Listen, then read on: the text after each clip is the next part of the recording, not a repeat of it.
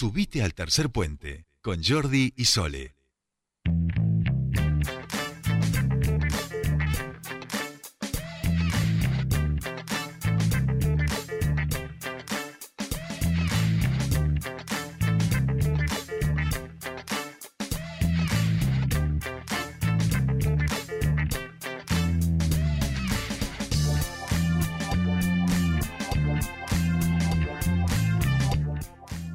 Continuamos con más tercer puente y eh, vamos a meternos en un tema que no es agradable. Estamos hablando de eh, registro que se realiza este observatorio que tiene Mumalá, donde se registra la cantidad de femicidios eh, y casos de violencia contra las mujeres. Esto hoy da números que son realmente alarmantes y aún todavía no vemos iniciativas de declarar la emergencia nacional en cuestiones de género. Nosotros queremos hablar con, sobre este tema y por supuesto estamos en comunicación con eh, las chicas de Mumalá, en este caso Aileen Aroca, ella es integrante de Mumalá, para poder hablar sobre este último relevamiento que realizaron desde la organización. Bienvenida a Tercer Puente. Jordi y Sole te saludan. Gracias por atendernos. Hola, buenas tardes Jordi, buenas tardes a toda la audiencia, gracias a ustedes por el llamado y por la visibilización de bueno esta problemática social, ¿no? Sí, bueno, decíamos que nuevamente los números nos, nos vuelven a marcar que eh, necesitamos de forma urgente declarar emergencia y eso implica no solo declarar y que quede en una ley muerta, esto lo hemos hablado también con otras compañías de Momalá, no sé en ese sentido qué pensás, pero eh, mm, tiene que haber eh, acciones y presupuesto en, para esto, para esta emergencia, ¿no? hoy los números, contanos un poquito qué, qué dan estos relevamientos como para poner en números lo que está ocurriendo y si querés conversamos sobre esto que planteaba, ¿no? Sí, sí, sí, bueno, eh, definitivamente necesitamos que se declare la emergencia ni una menos, eh, o sea, la emergencia en violencia de género, eh, bueno, porque los números que arrojamos en nuestro observatorio, que, lo, que bueno, son números estadísticas que se hacen todos los meses, eh, mm, bueno, nos arrojaron un número de 142 femicidios en lo que va del año hasta el 30 de agosto, en realidad, eh, y bueno, también 219 muertes violentas de mujeres, o sea, eso suma un total de 219 muertes de mujeres eh, violentas de mujeres, eh, y esto nos arroja un número de una mujer por cada 26 horas, ¿no? Dentro de esas eh, muertes violentas tenemos los 142 femicidios y después hay 32 muertes violentas asociadas al género vinculadas a economías delictivas y robos, 34 mujeres muertes violentas están en proceso de investigación y también eh, un número importante de 220 intentos femicidios de femicidios a nivel nacional.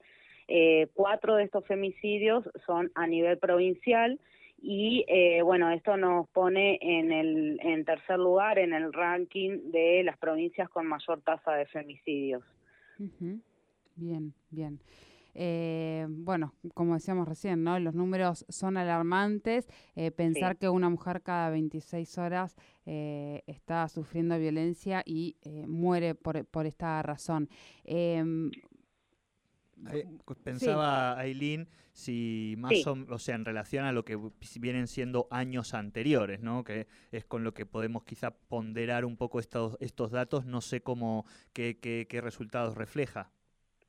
Y, bueno, y que los números no descienden, eh, los números siguen en incremento.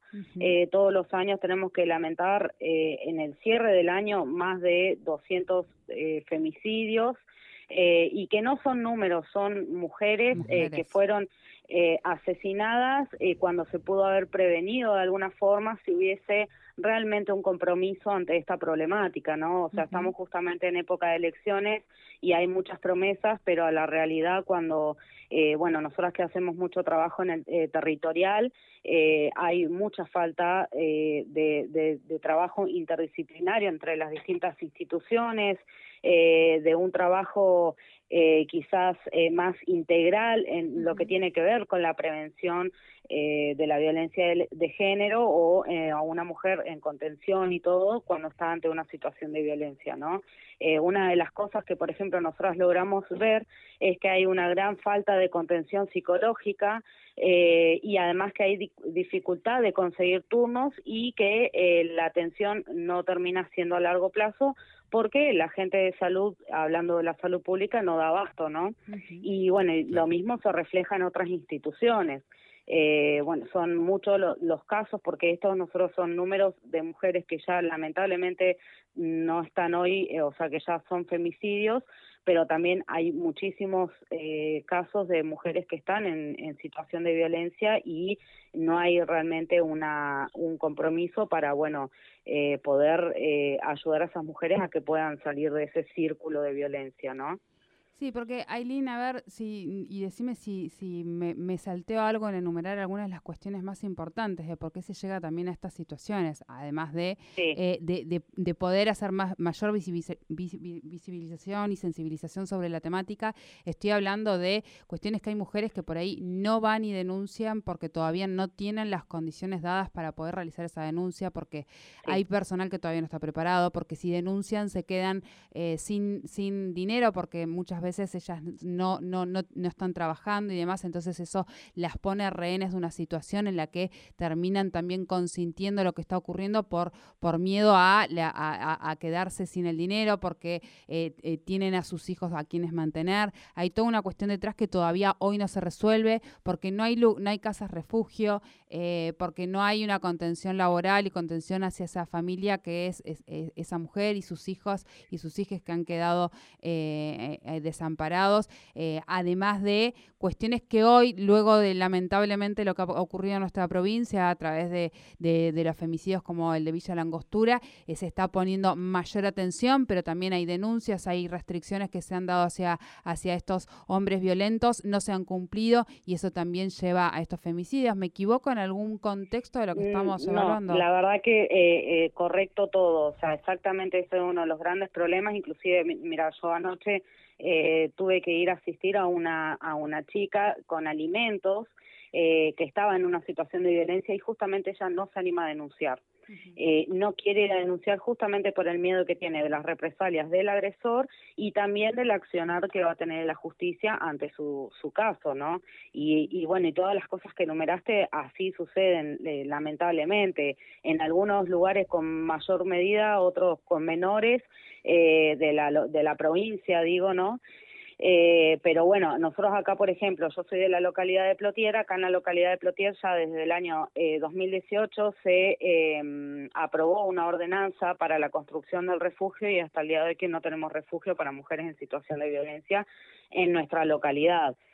Eh, este, bueno, y justamente, bueno, nosotras creemos que lo que se necesita es incrementar presupuestos para destinados al abordaje a situaciones de violencia, que hayan eh, que existan equipos de profesionales de la salud mental que se dediquen especialmente a atender a mujeres en situación de violencia, eh, también que eh, haya asesoramiento y patrocinio letrado para las mujeres en situaciones de violencia, o sea, pensar todas las políticas públicas de una forma integral, como bien decías vos, o sea, economía, tenemos que entender que eh, una mujer que está en situación de violencia eh, está por diferentes factores y hay que abordarlo de diferentes formas, ¿no? Pero bueno, eh, tiene que haber más compromiso y, y menos discurso, diría yo. Bien, bien. Aileen, muchísimas gracias por atendernos, por bueno mm, darnos esta información y me parece que también son formas de mm, ir eh, comentándolo, ir diciéndolo a medida que, que, vamos conociendo los números para también llamar la atención. Creo que es un pequeño modo de, de, ayudar a este problema, así que muchísimas gracias por eso. Y perdón, y digo más, eh, hoy justamente, eh, hoy es 6 de septiembre, es el día provincial. bueno, de lucha contra la violencia hacia las mujeres y justamente es en conmemoración a Ivana Rosales, que fue una víctima de femicidio para nosotras porque murió producto, consecuencia de dos intentos de femicidio que tuvo por su expareja muchos años anteriores al día de su de su muerte, ¿no? Y bueno, y ella justamente eh, fue una, una gran referente en la lucha por los derechos de las mujeres luego de lo que ella eh, vivió ella con sus hijas también. Sí. Así que bueno, creo que mm, bastante importante hablar de esto, de esto que, que traemos nosotras desde Mumalá justo en este día tan significativo. Así que agradecerles la llamada también. No, muchísimas gracias a vos, Aileen.